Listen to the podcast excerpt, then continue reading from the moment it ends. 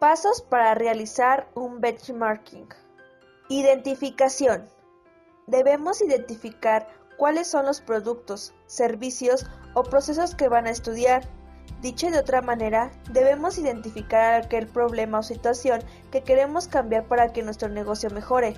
En definitiva, surge de la necesidad de recabar información específica sobre nuestra propia actividad empresarial. Investigación. Se establecerá el punto de referencia u objeto de comparación.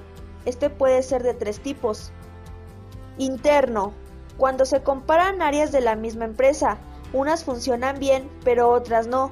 Un ejemplo de esto serían sucursales. Competitivo. Cuando comparamos nuestra empresa con nuestro competidor más directo. Funcional o genérico. Cuando se establece la comparación entre nuestro negocio y otro que aunque sea del mismo sector no es competencia directa. Definición de la métrica.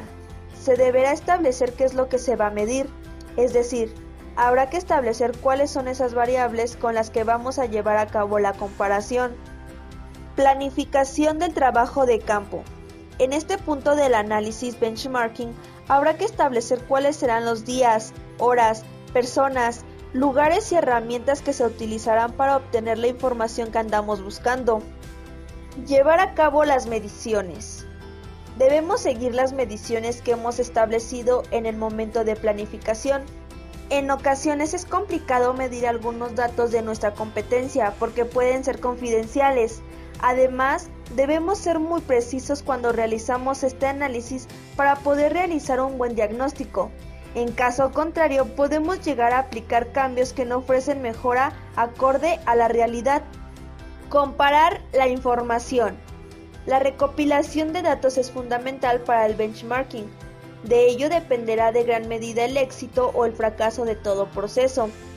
Podemos obtener datos de diferentes fuentes, interna, asociaciones profesionales o investigaciones propias, entre otras, procesar toda esa información que hemos obtenido y comparar esos datos con los de nuestra propia empresa. Acción. El siguiente paso después de analizar la información y de haber seleccionado los aspectos de referencia en las empresas seleccionadas, es el momento de adoptarlos a nuestra empresa, pero siempre implementando mejoras. Mejoras. Estudiar las posibles mejoras, definirlas y aplicarlas.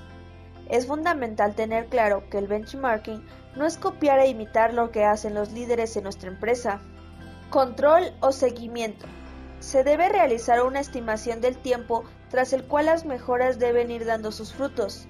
No debemos pensar que vamos a introducir las mejoras y nuestros resultados van a mejorar de forma considerable. Se debe de hacer un informe con toda la información destacada del proceso, esto ayudará a retomar el trabajo en proyectos posteriores. Ten en mente que tu propósito y tu plan para lograrlo puede ser modificado de vez en cuando. Lo importante es que comprendas el significado de trabajar siempre con un objetivo en mente y con un plan bien estructurado. Napoleón Hill